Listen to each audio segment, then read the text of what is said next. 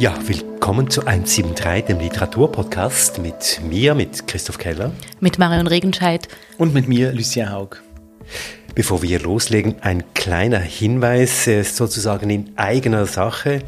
Ich habe mit Studierenden der ZHDK in der Masterstufe im Fach Rezensionen in der Kulturpublizistik einen Podcast produziert, den ich euch ans Herz legen will.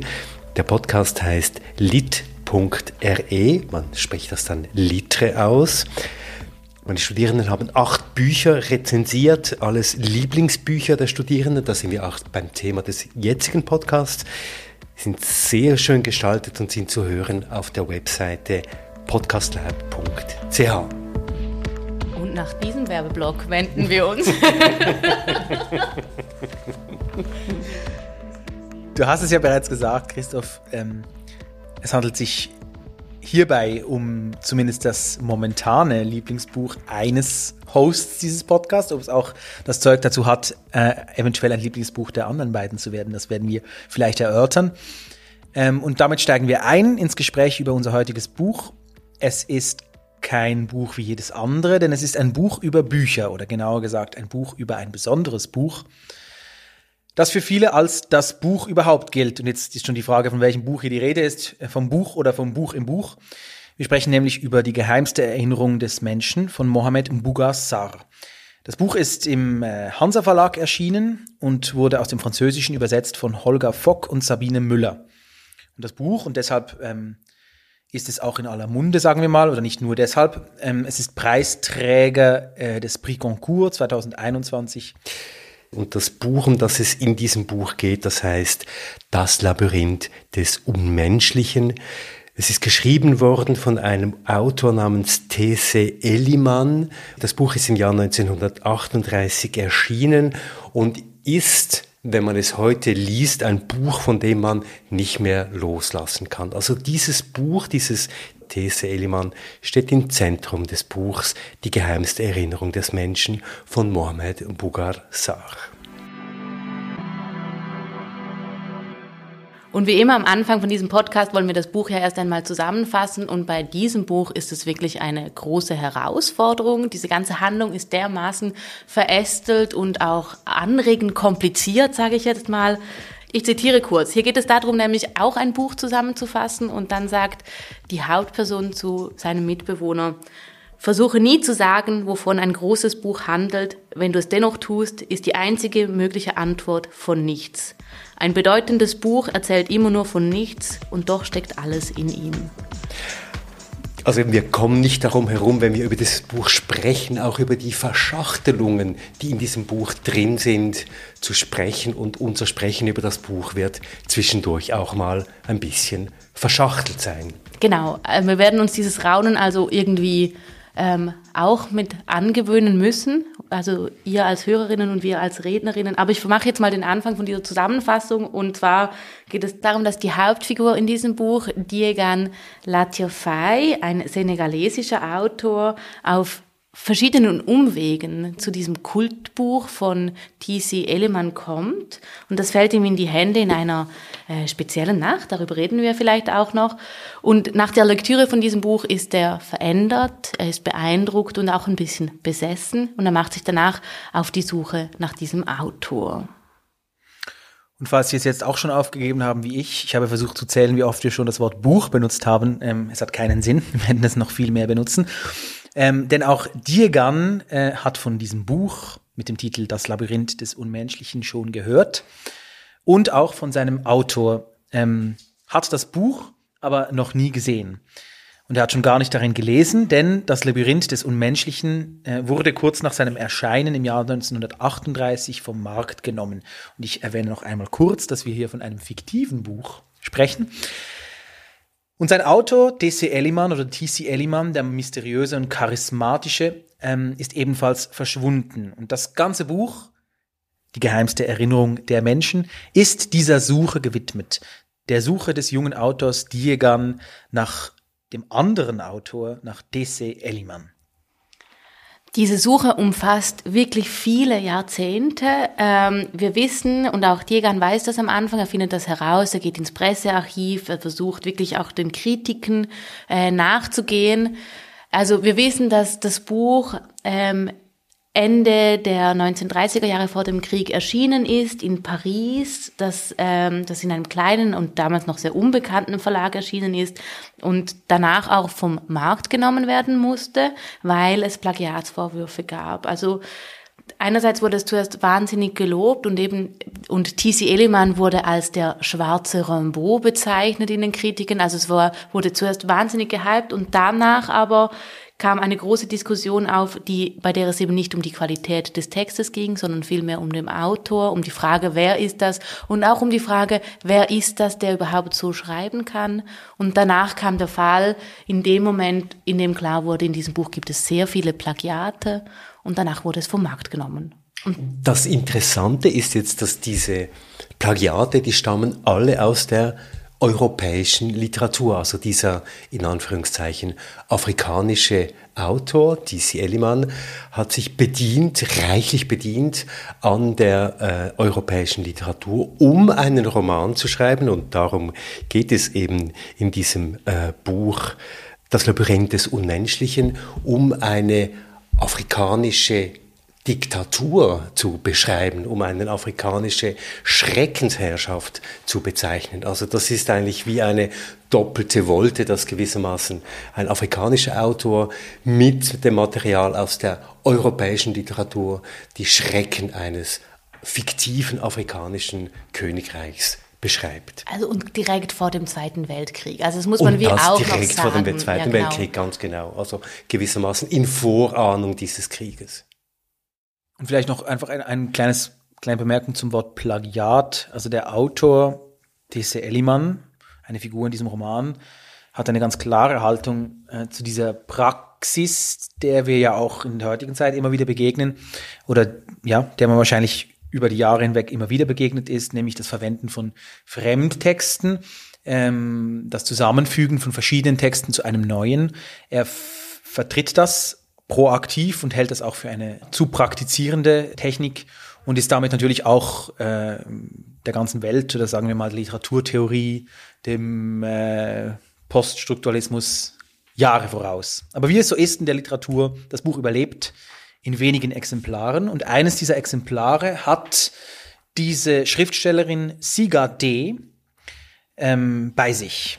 Und als Diegan, unser junger Schriftsteller und die Hauptfigur des Romanes darin zu lesen, oder sagen wir mal der Erzähler, der Haupterzähler des Romanes darin zu lesen beginnt, passiert eben das, was passieren kann in der Literatur und was eben passiert vielleicht auch bei Lieblingsbüchern. Er ist hingerissen, er ist hin und weg, er ist verändert, du hast es gesagt, Marion, und er liest das Buch immer und immer wieder. Und deshalb hören wir jetzt kurz hinein in eine Lesung von Mohamed Mbuga Sarr.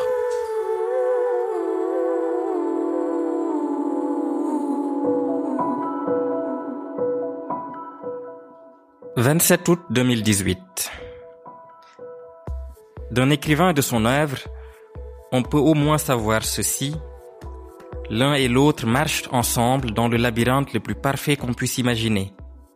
Une longue route circulaire où leur destination se confond avec leur origine, la solitude. 27. August 2018. Eines zumindest kann man über einen Schriftsteller und sein Werk mit Gewissheit sagen. Beide gehen zusammen durch das denkbar vollkommenste Labyrinth. Ein langer Rundweg, auf dem ihr Ziel und ihr Ausgangspunkt ineinander übergehen. Die Einsamkeit. Ich reise aus Amsterdam ab.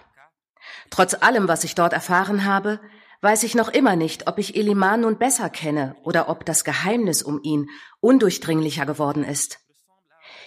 Ich könnte mich an dieser Stelle auf das Paradox jedes Wissens berufen. Je mehr wir über einen kleinen Teil der Welt erfahren, desto eher erkennen wir, wie unermesslich das Unbekannte und unsere Ungewissheit sind. Diese Gleichung würde meine Gefühle gegenüber Eliman jedoch nur unvollständig wiedergeben. Hinsichtlich der Möglichkeit, eine menschliche Seele überhaupt zu kennen, erfordert sein Fall eine radikalere, das heißt pessimistischere Formel. Seine Seele ähnelt einem dunklen Stern, der alles, was sich ihm nähert, anzieht und verschlingt. Man vertieft sich eine Zeit lang in sein Leben und hat man sich dann ernst und resigniert und alt, vielleicht sogar verzweifelt wieder aufgerichtet, murmelt man, über die menschliche Seele kann man nichts wissen. Da gibt es nichts zu wissen. Bevor wir jetzt äh, direkt weiter diskutieren, möchte ich aber noch mal kurz einen Schritt zurückgehen und hier auch kurz vorlesen, was wir denn nämlich eigentlich von diesem Buch im Buch wissen, also von dem Labyrinth des Unmenschlichen. Wir kriegen im ganzen Buch diesen Text nie zu lesen, sondern erfahren nur über viele andere, wie sie ihnen ergangen ist beim Lesen. Eine Frage, die wir uns ja auch jeweils stellen. Ähm, aber bevor wir auch darauf dann kommen, nur ganz kurz, ich zitiere und lese vor ähm, was wir vom Labyrinth des Unmenschlichen wissen. Es ist eine Art Zusammenfassung der Geschichte und die geht so. Am Anfang gab es eine Prophezeiung und es gab einen König. Und die Prophezeiung verhieß dem König, die Erde schenke ihm die absolute Macht, doch sie verlange dafür die Asche der Alten. Und der König willigte ein. Er begann sogleich, die Ältesten in seinem Königreich zu verbrennen. Dann verstreute er ihre Überreste um seinen Palast, wo bald ein Wald wuchs, ein schauriger Wald, der das Labyrinth des Unmenschlichen genannt wurde. Und dieser Wald taucht dann auch immer wieder auf in verschiedenen Motiven, oder? Genau, und ich finde auch nur die, nicht nur dieser Wald, sondern auch das Entstehen von diesem Labyrinth, weil jetzt, auch wenn wir wieder weitergehen, ähm, kommen wir nicht darum herum, überhaupt uns auch in so einem großen Labyrinth zu bewegen, ähm, und was ich doch immer wieder wahnsinnig spannend finde, ist diese viele Doppelungen, die passieren in diesem Buch. Also einerseits schreibt hier der Autor Saar über die Hauptfigur Diegan, die auch schreibt, der wiederum über Tise Eliman schreibt. Und alle drei teilen die Situation, dass sie als frankophone afrikanische Autoren in Paris leben, da arbeiten und du hast es schon gesagt, Christoph, quasi äh, in dieser europäischen Literatur aufgewachsen sind und eben sich auch Gedanken darüber ma machen müssen, wie sie mit dem Label afrikanische Literatur umgehen sollen, wie sie das reflektieren und wie sie dem auch dagegen stellen wollen. Und da wird ja eben ein Stück eben auch kolonialer oder postkolonialer Geschichte verhandelt, eine Frage, die ja immer so im Hintergrund steht eigentlich, nämlich wie gehen eigentlich afrikanische SchriftstellerInnen mit auch der eigenen afrikanischen Geschichte um? Eine afrikanische Geschichte, die ja eben in der Tendenz immer auch als eine Geschichte der Unschuld äh, ein bisschen erzählt wird, die erst korrumpiert wurde durch die Kolonisation und eben dieses Buch, um das es hier geht, eben das Labyrinth des äh, Unmenschlichen, das dekonstruiert eben diesen Mythos äh, ganz stark. Vielleicht sollten wir kurz noch über die, über die Suche sprechen. Wie geht dieser Diegan äh, vor, um den Autor T.C. Elliman zu finden. Das geht ja über mehrere Stationen und es ist fast unmöglich, hier alles nachzuzeichnen. Vielleicht einfach einleitend, um das zu sagen, es sind eigentlich immer Frauen, die ihm auf die Spur helfen und ihm helfen, diese Figur zu finden. Wir haben einerseits ganz zentral Siga D, eine ebenfalls senegalesische Autorin und wie wir später herausfinden, auch die Cousine von T.C. Eleman, ähm, die eben im Besitz von diesem Buch ist und das dann auch weitergeben kann an äh, Diegan. Und somit quasi hat er den Erstkontakt mit dem Originaltext. Dann gibt es viele Kritikerinnen, ähm, die über das Buch geschrieben haben in der Zeit, als es veröffentlicht wurde, die Diagan dann auch aufsucht und äh, anhand von diesen Sekundärtexten eigentlich versucht, dem Primärtext näher zu kommen. Und dann gibt es quasi auch innerhalb der Erzählung von Siga D., dieser Autorin, wiederum Figuren, die im Kontakt waren mit äh, dem Autor, die dann über doppelte und dreifache Erzählerinnenstimmen schließlich bei uns landen als Leserinnen. Und ganz zum Schluss gibt es dann auch noch eine Figur in einem afrikanischen Dorf, die alte Mam Dieb, die dann am Schluss, wir verraten jetzt nicht wie, das Rätsel des Verbleibens von Tisi Eliman lüftet.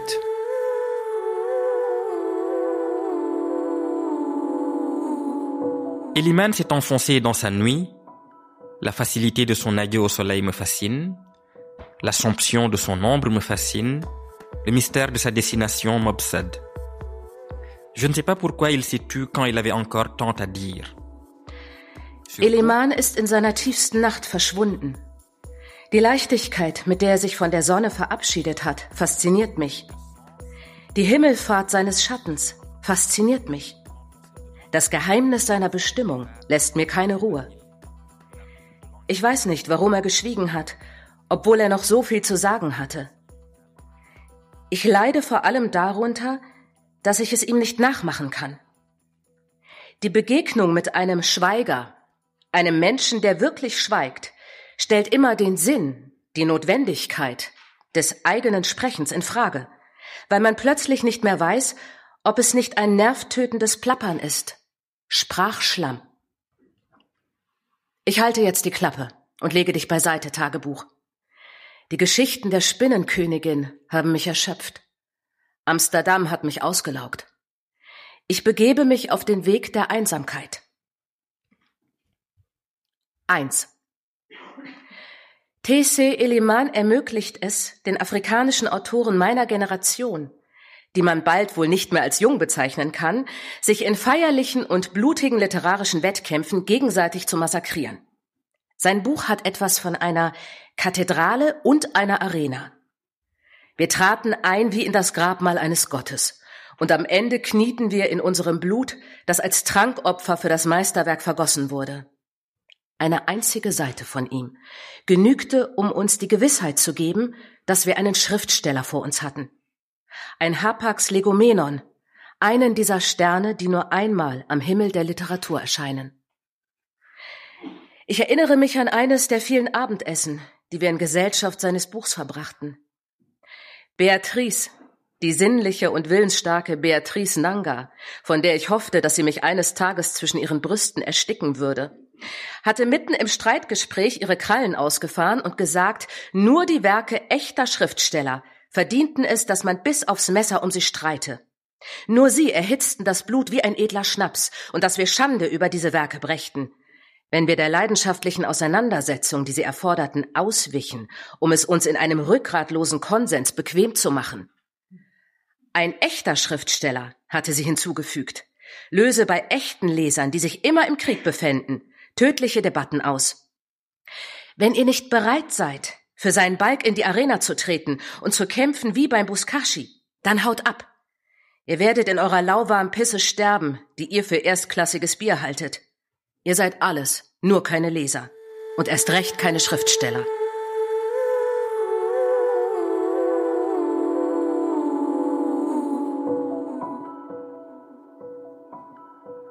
Ähm, ihr merkt es vielleicht, ähm, wir sind selbst schon ziemlich verschlungen ähm, beim darüber sprechen. Es ist auch eine sehr verschlungene Geschichte mit vielen Stimmen, eine Reise durch die Zeit, ähm, durch verschiedene Zeiten und durch verschiedene Orte über viele Kontinente hinweg.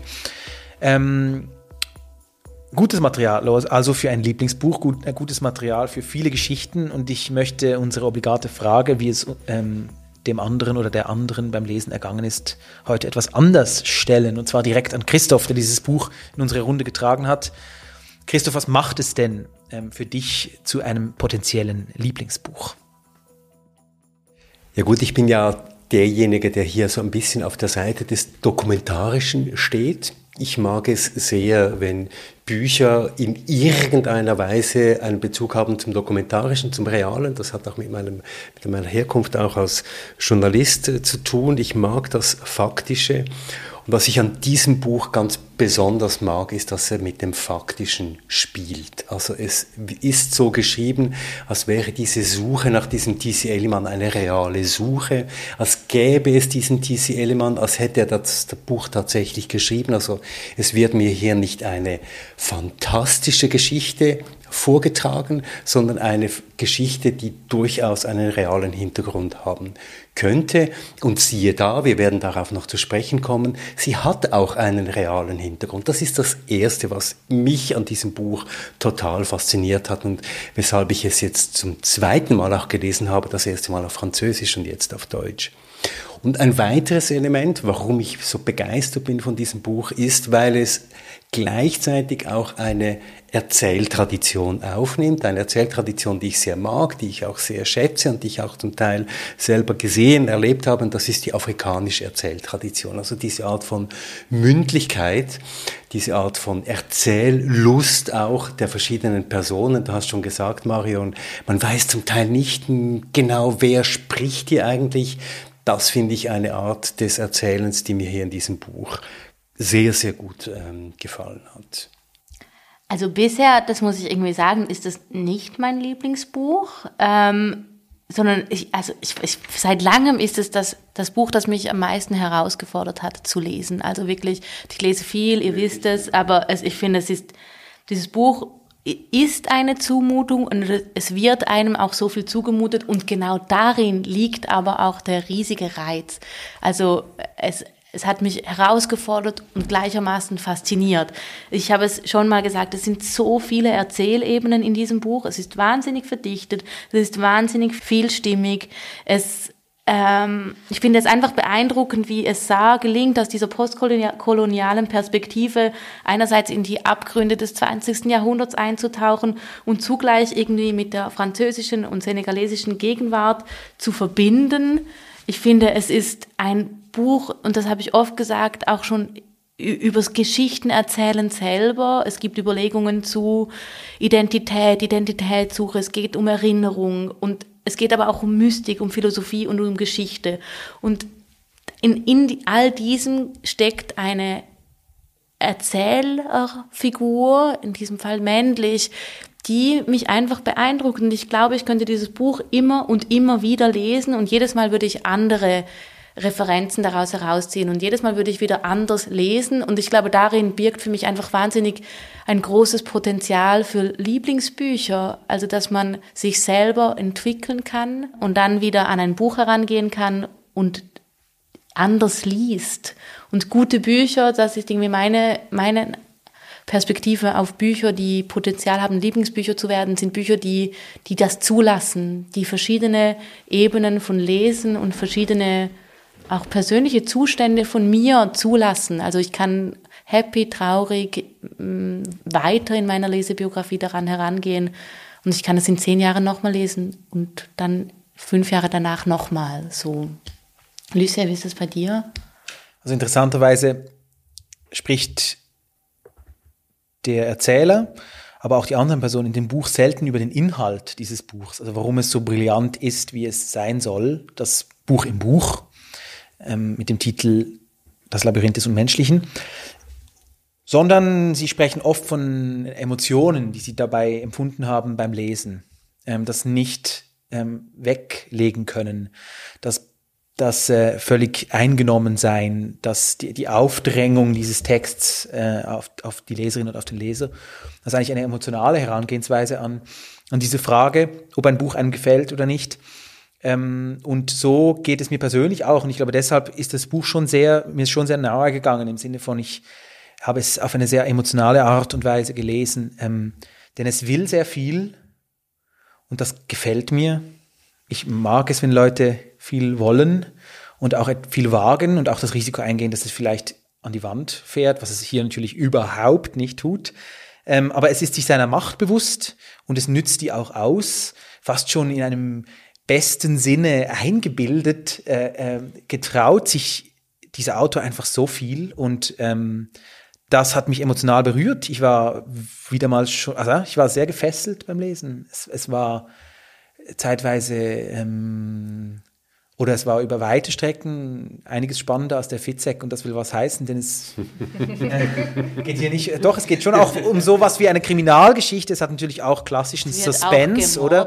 Es, ja, es fließt leider auch sehr viel ähm, Blut. Und äh, aber ja, also ich glaube, es geht mir beim, beim Gefallen in Bezug auf die Literatur schon sehr viel darum, irgendwie ähm, springt mich das an, also will das was von mir, möchte das ähm, von mir jetzt nicht weggelegt werden. Und ich kann natürlich schlecht sagen, äh, wo das in einem Text versteckt ist. Aber ich habe mich das gefragt, aber ich möchte da vielleicht das auch äh, ähm, euch ein bisschen zurückfragen, wenn ihr an Texte denkt, die euch, wie jetzt unsere Figuren hier in dem Buch, die euch nicht loslassen, äh, denen ihr am liebsten ans Ende der Welt folgen würdet und die ihr bis ins letzte Körnchen irgendwie verstehen wollen würdet. Ähm, erstens, welche sind das?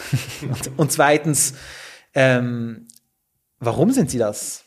Also was ist hier die Macht der Literatur, die Mohammed Mbugassar eigentlich beschreibt, besingt? Ich glaube, Marion hat es gesagt, oder? Äh, äh, es, sind, es, sind, es ist das Bedienen ganz vieler Facetten einer möglichen Geschichte, in der ich mich auf die eine oder andere Art und Weise wiederfinden kann, gekoppelt an eine mysteriöse Figur, kann man sagen, dieser T.C. Elliman, dem man bis zum Schluss eigentlich nicht ganz habhaft wird. Und ich glaube, wenn wir das jetzt so ein bisschen im Baukassen uns anschauen würden, dann würden wir sagen, wir haben hier alles, was es braucht. Wir haben eine gute Story, wir haben ein Mysterium, wir haben eine interessante Hauptfigur und wir haben ganz viele Verästelungen dieser Geschichte, die sich eigentlich bis ins Unendliche fortsetzen könnten. Also mich hat es ein bisschen erinnert an ähm, mein, Lebens, äh, mein Leseerlebnis von äh, David Foster Wallace, die ähm, Infinite Jest, also unendlicher Spaß, wo einfach eine Geschichte in so viele Verästelungen und Transformationen ähm, äh, übersetzt und weitergeführt wird, dass ich mich darin verlieren kann, aber immer auch wieder zurückfinde zu einer Hauptlinie und zu einer Hauptfigur. Aber du hast die also, Frage du, gestellt. Du meinst sowas, es hat sozusagen eposartige, also da geht man über Epos, viele Jahre, genau, über ja, viele ja, genau, Zustände, ganz, über viele ja, Schauplätze. Genau. Ähm, eigentlich folgt man aber dann auch einem, einem größeren Ausschnitt von Welt? Also ist das auch sozusagen? Ja, Gabriel Garcia Marquez, äh, 100 Jahre Einsamkeit, sage ich jetzt hier. Uwe Jonsson, also Jahrestage. Ja, die großen aber, Gesten. Aber das ist das genau etwas, was in diesem Buch nämlich auch steckt, nämlich dieser groß, diese große Intertextualität. Und das, und ich glaube, das ist auch ein Rezept, das in diesem Buch einfach angewendet wurde. Und ich glaube, auch deshalb hat es Preise gewonnen, nämlich, dass es ständig ähm, auftut und anleiten macht von Roberto Bolaño, Jean-Paul Sartre, Roland Barthes, dass es hier immer mitschwingt und dass es auch ständig diese Ironie drin hat in diesem Text, dass, dass man das Gefühl hat, gewisse Stellen richten sich direkt an Kritikerinnen von diesem Text, die nachher darüber schreiben werden. Und äh, die Literaturkritik, der ganze Literaturbetrieb, sogar die Leserinnen werden immer mal wieder auch mit einem Augenzwinkern oder mit einem Fingerzeig ähm, abgeholt und direkt angesprochen.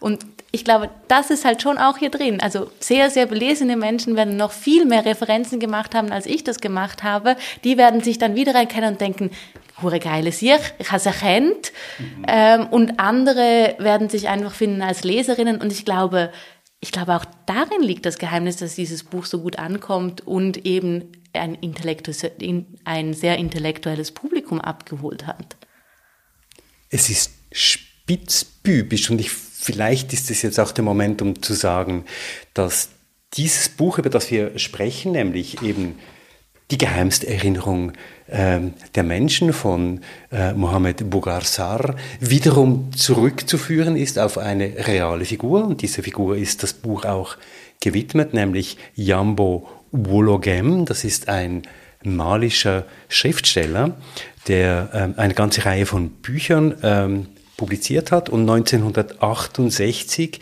für sein Hauptwerk Le Devoir de Violence, ein Buch, das im französischen Verlag Edition du Seuil veröffentlicht wurde und das später unter dem Titel Das Gebot der Gewalt erschien, das erhielt den Prix Renaudot. Und bei diesem Buch von eben diesem Jambo Ulogem wurde dann eben genau das äh, festgestellt, was in diesem Buch, im Buch hier, nämlich im Labyrinth des Unmenschlichen, eben auch erzählt wird. Es wurde festgestellt, er hat plagiert. Also Mohammed Bugar Sar nimmt wiederum Referenz in seiner ganzen Fiktion, die er hier produziert, auf eine real existierende Figur, nämlich auf Jan Wologem, auf eine reale Geschichte und transformiert sie. Und das ist das, was du auch mit dieser Intertextualität, in der Intertextualität vielleicht meinst, Marion. Ist noch eine Stufe mehr. Aber wie ist das bei dir, Lucien? Du hast ja die Frage nach den Lieblingsbüchern jetzt lanciert. Ja, ich habe mir im Vorfeld Gedanken dazu gemacht und ich habe gemerkt, dass ich ähm, ungern darüber spreche, weil ich das Gefühl habe, äh, es sind immer auch Abbilder der Zeit. Also Bücher, die ich sehr gerne habe, habe ich vor langer Zeit gelesen. Und ich weiß nicht mehr, ob ich sie wieder lesen soll. Und das erzählt mir aber etwas über das Lesen an sich. Also, dass, dass es dann vielleicht eben gar nicht unbedingt nur um den Text geht, sondern auch darum, was man daraus macht oder wie man sich in dem Moment fühlt. Ähm, und dieses Abbild sozusagen, dieses, äh, diese kleine ähm, Fotografie des Zustandes, in dem man sich befunden hat beim Lesen, die ist durch den Text beeinflusst, aber durch viele andere Sachen auch. Und deshalb denke ich manchmal, dass es vielleicht gar nicht über die Texte sind, sondern die Momente, in denen man sie gelesen hat oder so. Ähm, deshalb würde ich jetzt nicht, könnte ich jetzt nicht sagen, dass ich so Texte habe, auf die ich mich immer berufen würde, weil ich Angst hätte, dass sie mir nicht mehr gefallen würden. Du würdest es nur nicht öffentlich sagen. Nein, nein, nein, nein, nein, nein, nein, nein, nein. Nein, ich glaube, es hat wirklich was. Also, also ich, ich, ich, ich halte das dann auch so wie Schätze eher, glaube ich, geschlossen. Also das ist dann, ich möchte diese Texte auch nicht mehr unbedingt wiederlesen. Ich habe auch selten Bücher zweimal gelesen. Ähm, aber ich glaube, grundsätzlich Lieblinge zu haben, ist ja sehr menschlich, weil es irgendwie ultra unnötig ist. Weil man ja auch sagen könnte, man muss das nicht immer sagen. Das ist so, das ist so das Lieblingsbuch. Und gleichzeitig tut es schon, eben schon auch hier in diesem Buch, ähm, äh, spielt es eine Rolle. Ähm, denn dieses Unnötige, sozusagen dieses Irrationale der Literatur gegenüber, diesen Buchstaben, dieser Aneinanderreihung von Buchstaben, die ist das, was dieses Buch zum Leben und auch die Figuren darin beim Leben erhält. Also das hat auch dann fast schon eine altmodische Sicht auf die Literatur, also als, als Lebensretterin eigentlich, als, als das Elixier, das man braucht, neben anderen irgendwie ähm, biologischen Vorgängen, die man äh, auch verrichten muss. Wie sehr viel Sex, was in diesem Buch übrigens auch vorkommt. Ja, und auch diese Verbindung ist ganz wichtig. Also das ist dann irgendwie ähm, ähm, diese irrationale Besessenheit mit diesem Medium, oder? Und, und wenn man das nicht, wenn man das nicht immer wieder ähm, beschreibt und bespielt, wie er es auch hier in einem Metasinne tut, dieser Autor, da muss man aufpassen, dass es nicht stirbt, weil ich kenne viele Leute, die nicht mehr so gerne lesen. Ich kenne viele Leute, die sich von Literatur gelangweilt fühlen. Ich kenne viele Leute, die das Lesen aufgeben oder sich durchkämpfen und abends noch zwei Seiten und dann schlafen sie ein und so. Und das finde ich schon manchmal, denke ich mir, traurig. Äh, und so, solche Bücher widmen sich dem und das gefällt mir grundsätzlich. Und da ist ja dieses Buch von. Verzeih dem Buch auch ganz viel, Entschuldigung. weil es, es, nervt uns auch, glaube ich, ganz viel an dem Buch. Aber wir sprechen hier so über übergeordnet über das Buch, weil es eben in der Überge im übergeordneten Sinne ganz vieles richtig macht, auch wenn es uns im Detail vielleicht nervt. Ich glaube, es ist eben auch ein Buch, das zum Lesen animieren will, indem es eben auch vorführt, wie Menschen über Bücher sprechen und wie sie eben dieses Buch, eben im Gegensatz zu dir, äh, Lucien, dieses Buch, um das es hier in diesem Buch geht, nämlich das ähm, Labyrinth des Unmenschlichen, immer wieder lesen. Und zwar, sie lesen es immer wieder Meistens dann, wenn sie ein bisschen verunsichert sind, wenn sie nicht genau weiter wissen, greifen sie zu diesem Buch und lesen es immer wieder. Das ist das eine. Also nicht alle Menschen, es ist ja auch in dieser Besessenheit. Einzelne Menschen sind wahnsinnig besessen von diesem Text und andere haben ihn einfach vergessen. Vergessen, weil sie keinen Zugang hatten zu diesem, zu diesem Buch, oder? Also es ist ja auch ein Buch, das zum Verschwinden gebracht wurde durch gemeine Kritiken, durch eine Unterstellung, durch rassistische Anwürfe gegenüber diesem, gegenüber diesem Autor. Aber ich glaube, die Analogie, die ihr beide ein Stück weit gemacht habt zum Sex, also ein Buch zu nehmen, wie man eben ein, ein Grundbedürfnis hat, wie man sich liebend auch etwas zuwenden kann und wie man eben auch etwas begehren kann, ich glaube, das wird hier schon sehr schön erzählt.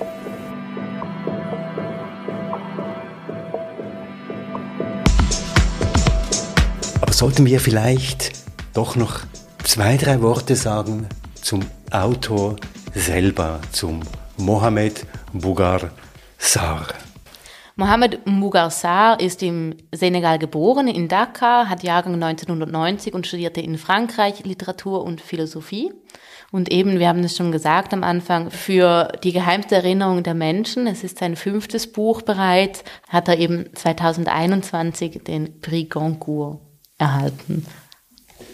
Ja, und ähm, die Hauptfigur in diesem Buch, äh, die geheimste Erinnerung der Menschen, hat äh, sehr viel zu tun mit dem Autor, wie der Autor selber äh, ist auch Diegan Latier Fay ähm, in die Militärschule von Saint-Louis in Senegal äh, gegangen. Es gibt da auch noch die einen oder anderen weiteren Bezüge, über die wir jetzt nicht äh, alle sprechen Nein, können. und vor allem sollten wir nicht wiederholen, was ja in diesem Buch auch kritisiert wird, dass wir uns wieder nur um die Identität des Autors kümmern und eben nicht um den, um den eigentlichen Text. Nein, was ich sagen will, ist, dass auch mit diesen Referenzen, eben, die wir jetzt wissen, auch mit diesen spielt dann äh, Mohamed Mughar Sarr in seinem Buch so gekonnt, dass sich dann die Spuren, die wir jetzt so halbwegs gefunden haben, zu ihm und seiner Biografie und zu der Hauptfigur, dann auch wieder verwischt werden. Aber ich möchte doch nochmal Marion recht geben. Ich glaube, ähm, ich habe mich oft gefragt beim Lesen, warum lasst ihr den nicht einfach in Ruhe? Also, was ist denn, was kann der euch erzählen? Was kann der machen? Was kann der euch geben, außer dieses Buchs? Also wollen die Leute, die ihn verfolgen quasi, wollen die mehr Text von ihm? Du meinst jetzt diejenigen, die den Die so besessen sind von ihm? also Also T.C. Elliman Ja, genau, die, die, die, die so, die nicht weg, also die, die diesen Mann suchen das ganze Leben lang. Ähm, was wünschen Sie sich von dieser Suche? Also würden Sie ihn gern kennenlernen und wissen, wieso er so toll, was für ein toller Schriftsteller ist? Und wir wissen, wie das ausgeht. Das geht meistens nicht so gut aus, wenn man die Leute dann kennenlernt. Ähm, und andererseits kann man sich fragen, wollen, Sie mehr Text? Aber das befördern Sie ja nicht durch Ihr Verhalten. Also ich finde das schon eine sehr zentrale Frage, auch wenn man das Gefühl hat, dass Mohamed Bougassar ähm, durchaus, sagen wir jetzt mal, literaturtheoretisch ähm, auf der Bartschen Seite ist, im Sinne von ähm, äh, Don't touch the author. Also, also, je, also das ganze Buch kann man auch so lesen, dass es eigentlich, je näher man dem Autor kommt, desto gefährlicher wird's. Ja, und desto verworrener ja auch. Also deshalb finde ich es irgendwie, gerade im Zusammenhang mit diesem Buch und mit diesen vielen Geschichten, total falsch, zwischen Parallelen von äh, Mohammed Mbougassar und den beiden Hauptfiguren in diesem Buch zu suchen, weil wir uns dann genau in die gleich, ins gleiche Fahrwasser bewegen. Wer ist dieser Mann? Was hat er für eine Ausbildung? Warum kann er so gut schreiben? So, Aber ich glaube, nur um noch auf diesen Punkt zu sprechen zu kommen, ähm, Lucien, warum wird in diesem Buch von allen, die hier beteiligt sind, diese Figur T.C. Elliman gesucht und ähm, auch begehrt. T.C. Elliman hat ein großes Geheimnis mit sich genommen, das bis zum Schluss unaufgeschlüsselt ist, nämlich warum hat er in dem Moment, wo er sich so unglaublich aller Kritik ausgesetzt sah, wo alle französischen KritikerInnen mit hoher rassistischer Werfe, mit dem ganzen kolonialen Impetus, den sie hatten, auf ihn eingedroschen haben. Warum hat er sich einfach entzogen und ist verschwunden und hat sich wie diesem Gespräch und dieser Auseinandersetzung nicht gestellt. Das ist ja das große Mysterium in diesem Buch, dass hier einer diese Auseinandersetzung nicht geführt hat, sondern sich dann im Verlaufe der ganzen Jahre, die er nachher noch zu leben hat, eigentlich gewissermaßen in ein Schweigen gehüllt hat. Ja, aber darin steckt die ganze Mystik. Dieses Schweigen. Darum, da- damit überhaupt irgendwie diese Faszination für dieses Buch entstehen konnte und für diesen Autor, geht es ums Nichtssagen. Ähm, und es geht nicht darum, also die, die Frage meiner Meinung nach ist falsch gestellt. Es geht nicht darum, warum hat er nichts gesagt, warum hat er sich nicht gewehrt. Wir erfahren später, dass er überhaupt nicht plagiert hat äh, und wenn er plagiert hatte, dass er als ein Weiterschreiben empfunden hat. Wenn dem so war, ähm, aber es geht nicht darum. In diesem Schweigen liegt die ganze Kraft für diese ganze Mystifizierung. Und ich meine, auf eine gewisse Art und Weise kennen wir das auch aus dem heutigen Literaturbetrieb, wenn wir uns an die Folge zu Jessica Jurassic erinnern. Warum schwebt so eine Aura um diese fiktive Figur der Jessica Jurassic? Oder wir kennen es aus verschiedenen Musikrichtungen. Immer dann, wenn wir nicht wissen, wer eigentlich hinter diesen Masken stecken, ähm, ist unsere Neugierde geweckt. Aber die, die Reise endet da ja auch nicht. Also selbst da, ähm, wo er eine oder wo alle Beteiligten eine einigermaßen plausible Antwort auf diese Frage von dir haben, Christoph, endet die Manie ja nicht. Also, sondern es führt, es führt bis zum bitteren Ende. Es führt eigentlich bis zum Tod, können wir sagen.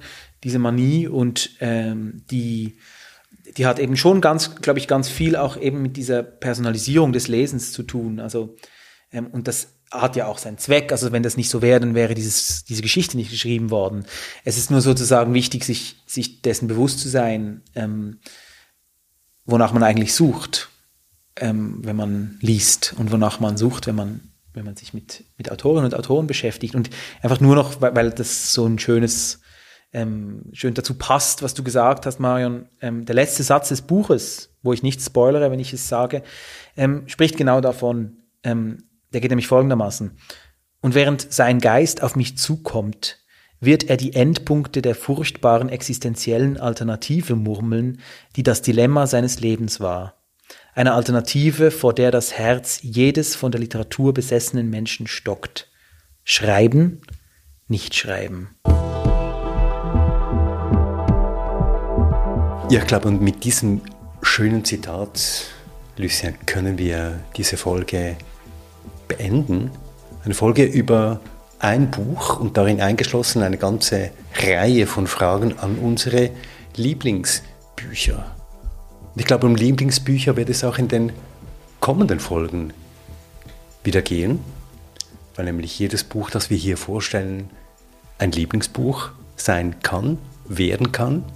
Wir nähern uns das nächste Mal Helga Schubert, der deutschen Autorin und ihrem neuen Roman, der den Titel trägt der heutige Tag, ein Stundenbuch der Liebe.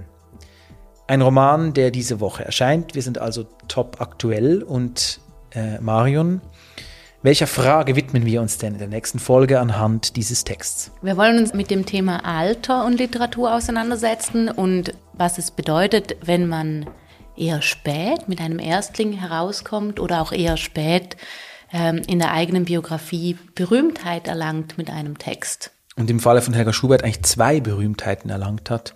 Eine frühe und eine ganz späte. Das war 173, der Literaturpodcast, die Episode 36 mit Marion Regenscheid und Lucia Haug und mit Christoph Keller. 173, der Literaturpodcast, das ist der Literaturpodcast bei dem ihr immer wieder auch Vorschläge, Kommentare, Kritik anbringen könnt. Bitte schreibt uns einfach auf mail.173.ch. Und wir wollen auch die Gelegenheit wieder einmal nutzen, um unseren Geldgeberinnen und Sponsoren Danke zu sagen. Das sind die Pro Helvetia, die Christoph Merian Stiftung und die Sulger Stiftung. Danke für die großzügige Unterstützung. 173 der Literaturpodcast zu hören auf 173.ch, auf Apple Podcasts, auf Spotify und überall, wo es gute Podcasts gibt, wo auch immer ihr euch aufhält auf dieser großen, weiten Welt.